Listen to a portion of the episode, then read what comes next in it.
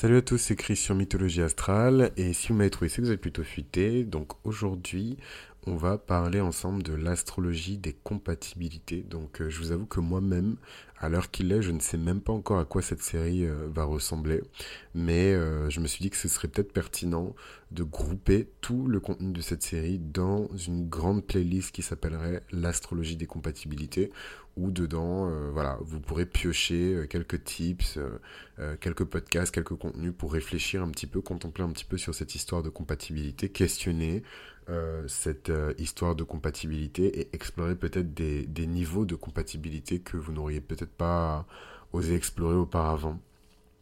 Euh, tout d'abord, quelques mots, bah, déjà shout out à tous les Patreons évidemment, mais ça c'est même pas, j'ai même pas besoin de, voilà, vous savez, mais mais non, quelques mots peut-être sur le, le, moi, mon avis en tout cas sur les compatibilités en astrologie, euh, l'astrologie des compatibilités, etc. Alors, euh, pour moi, euh, l'astrologie est victime de plein de stéréotypes qui sont vrais, hein. enfin pas, je veux dire, ils sont pas tous entièrement faux plutôt, c'est ce que je voulais dire, parce qu'en fait on peut pas avoir des stéréotypes et des clichés qui sont juste basés sur du vent, ça n'existe pas, on peut pas diffuser une idée à une échelle aussi grande sans qu'il y ait vraiment des personnes qui croient en euh, x ou y choses liées à ce fameux stéréotype. Donc, euh, donc la compatibilité en astrologie c'est réel, donc je vous avais pas besoin d'un dessin pour, euh, pour comment dirais-je, pour y croire ou pour l'avoir vécu ou pour l'avoir ressenti. Dieu merci, euh, les compatibilités et la notion de relation en astrologie dépassent le romantisme, le flirt et les coups d'un soir. Euh, ça engage euh, la relation que vous entretenez avec vos parents, ça engage la relation que vous entretenez avec des collègues, avec des partenaires en affaires, avec des amis. voilà, c'est extrêmement large en fait. Il y a autant de types de relations que d'astrologie des compatibilités en vérité.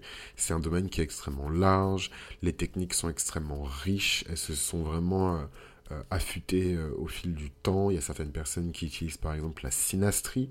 Dans la synastrie elle-même, qui est une catégorie entière en astrologie, on a plein de sous-catégories de synastrie, puisqu'il y a des personnes qui effectuent la synastrie en superposant des charts, par exemple. Moi, c'est une méthode que je trouve très fun. D'autres personnes qui vont euh, faire correspondre les maisons par signe entier. Euh, ça, c'est peut-être là où je, me repose un petit peu plus. Il y a les charts qui sont composites. Euh, voilà, il y a plein de méthodes et d'approches différentes. On étudie les polarités. mais en tout cas, le point commun de toutes ces méthodes-là, c'est que on n'est pas juste dans une lecture basique de signe solaire à signe solaire. Elle est poisson, je suis taureau, bunga bunga, elle est créative, euh, j'aime le sexe, let's, voilà, on n'est pas dans ça et je serai absolument pas dans ça dans toute cette série. Donc c'était important pour moi de clarifier un petit peu déjà ce dont j'allais parler et aussi euh, le positionnement que je vais avoir par rapport à ça. Euh, non pas que j'ai pas de vie amoureuse ou que je suis blasé de la vie, au contraire, hein, je I, can't complain. Euh, mais euh, c'est vrai que c'est vraiment le cadet de mes soucis, quoi. Je trouve qu'il y a, en plus, pour le coup, il y a, y a pléthore de, de contenu sur ça, en fait, sur Internet, libre, gratuit d'accès, enfin, gratuit, pardon, libre d'accès, non, euh, en libre accès et gratuit. Donc, pour le coup, je, vraiment, je n'ai jamais ressenti la moindre pression pour aborder ce sujet, quoi. Mais enfin, bon. C'est hyper intéressant euh, d'explorer toutes ces sous-catégories. Je pense qu'on ne peut pas parler euh, de compatibilité sans forcément aborder euh, la question de l'attraction. Et la première question qu'on pourrait se poser, est-ce que une relation est basée sur la notion de compatibilité ou est-ce qu'elle est basée sur la notion d'attraction? Et donc évidemment c'est une question piège et évidemment que euh, la notion d'attraction et de compatibilité sont importantes, mais euh, on va pas demander le signe d'une personne qui nous attire déjà. vous êtes déjà attiré par la personne, vous connaissez pas son signe, mais vous êtes attiré. On va pas ensuite lui demander son signe pour vérifier euh, euh, la compatibilité, etc. Cependant, ce que je trouve intéressant, c'est d'identifier euh, dans le cadre d'une relation, peu importe d'ailleurs la nature de cette relation, que ce soit une relation amicale, une relation euh, sentimentale type voilà romantique ou une relation avec un proche, une relation avec un parent, redémarrer une relation avec un membre de votre famille qui était au point mort, etc. C'est intéressant d'analyser le chart pour comprendre en fait la personne et pas pour la juger, la peser, la comparer, voilà, l'estimer de manière grossière en plus parce qu'on n'est pas tous astrologues euh, aguerris, euh, par rapport à son signe solaire en plus, le signe solaire qui au final montre une sorte de carte de visite, euh, mais pas du tout ce qui est intéressant d'observer chez une personne et encore moins pour une relation amicale, encore moins pour une relation amoureuse quoi. donc c'est hyper intéressant de, de, voir en tout cas euh, cette notion euh, de compatibilité, d'explorer cette notion d'attraction, parce que euh, pour moi, l'attraction, c'est ce qui déclenche en fait le, la dynamique première, celle qui va potentiellement, je dis bien potentiellement, donner lieu à une relation. Ça peut être un sourire, ça peut être un clin d'œil, ça peut être un éclat de rire, ça peut être euh, un contact physique, vous êtes percuté, vous êtes caressé. Enfin voilà, il y a, y a 10 milliards de, de, combinaisons possibles, donc je vais pas toutes les faire. Euh, et d'ailleurs, ce qui est drôle, c'est qu'il y a pas mal d'astrologues qui ont même créé des tests avec des grilles de points euh, par rapport à tout ça et qui jauge comme ça euh, l'attraction qu'une personne pourrait euh, éprouver envers une autre personne. Tout en sachant que tout au long de cette série, quand je vais vous parler d'attraction, ce n'est...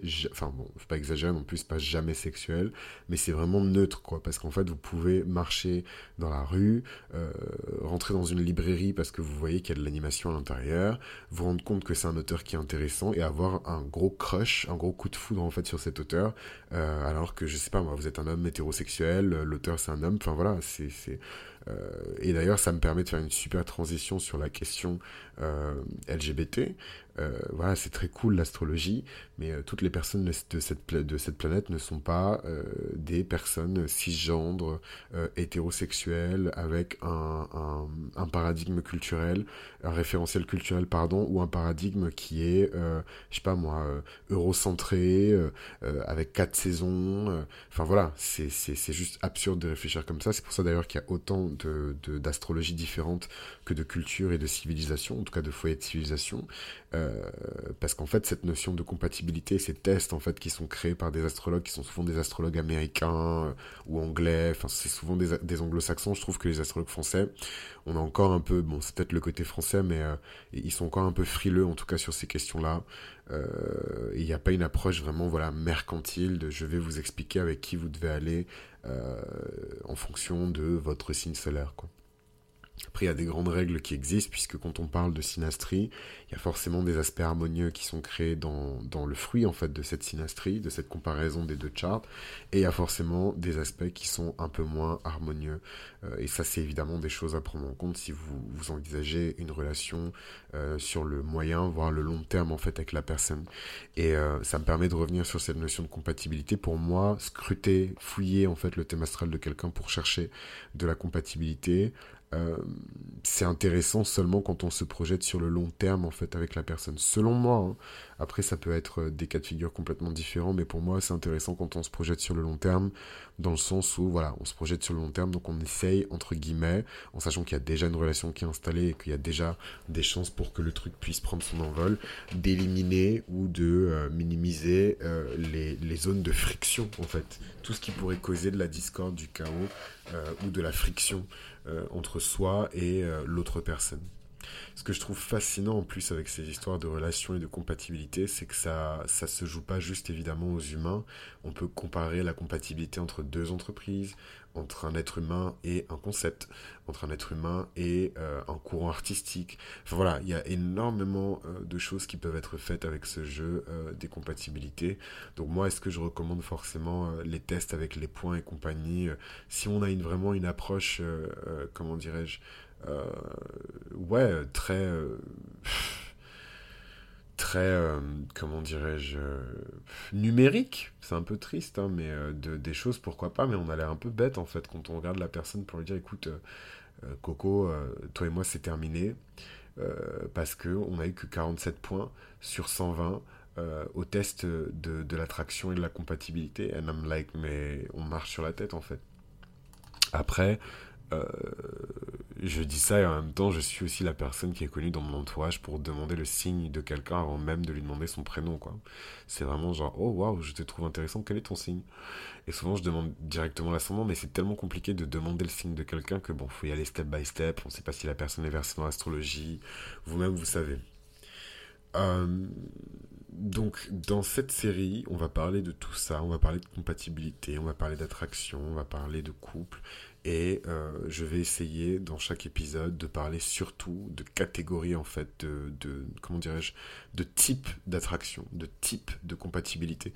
Donc on a déjà parlé en plus des différents types de, dynamiques relationnelles dans une série euh, sur les relations, dans les signes.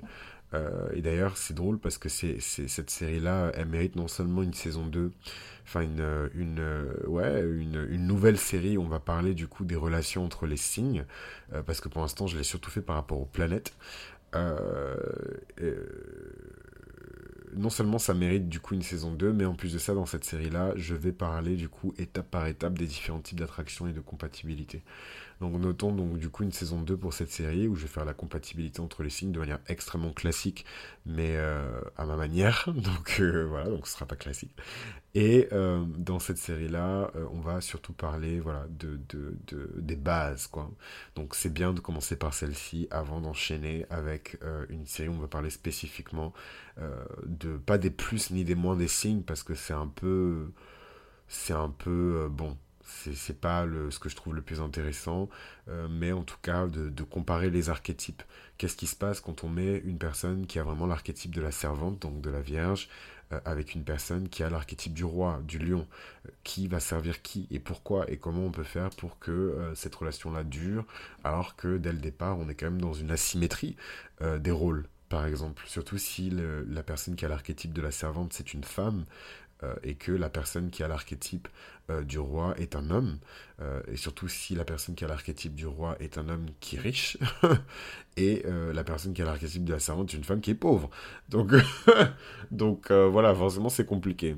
Mais on va parler de tout ça, j'ai trop hâte de faire cette série, et du coup je vous donne rendez-vous pour l'épisode 1, où on va déblayer un petit peu euh, la notion d'ascendant et comment l'ascendant spécifiquement euh, agit en fait dans euh, ce processus de compatibilité, dans ce processus d'attraction.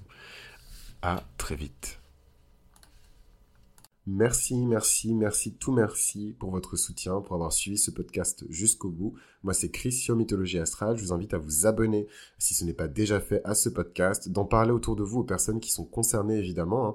Lorsque vous entendez un sujet qui concerne la personne, il y a un Patreon qui est disponible où je propose du contenu exclusif, donc avec deux tiers pour l'instant. Euh, le premier tiers qui est sur euh, la météorologie astrale, où je commente en fait les transits lunaires qui arrivent et qui sont surtout déjà arrivés.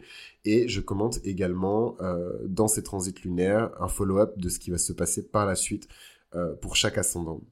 Et euh, sur le deuxième tiers de Patreon, vous avez un épisode bonus, un épisode spécial. À chaque fois que vous avez une série comme ça qui sort, vous avez toujours un épisode où je fais une synthèse de tout et je rentre un petit peu plus en détail dans un aspect en particulier ou un sujet en particulier qui a été évoqué dans l'épisode. Je crois que j'ai fait le tour. Et euh, merci encore. Vous savez ce qu'il vous reste à faire. Je déteste me faire la promotion comme ça, mais bon, il y a quelqu'un qui m'a dit que c'était important, surtout quand le podcast était diffusé sur des plateformes comme euh, euh, YouTube, Deezer, Spotify, etc., de, de faire ce follow-up à la fin. Donc voilà, merci encore et je vous dis à très vite. Bisous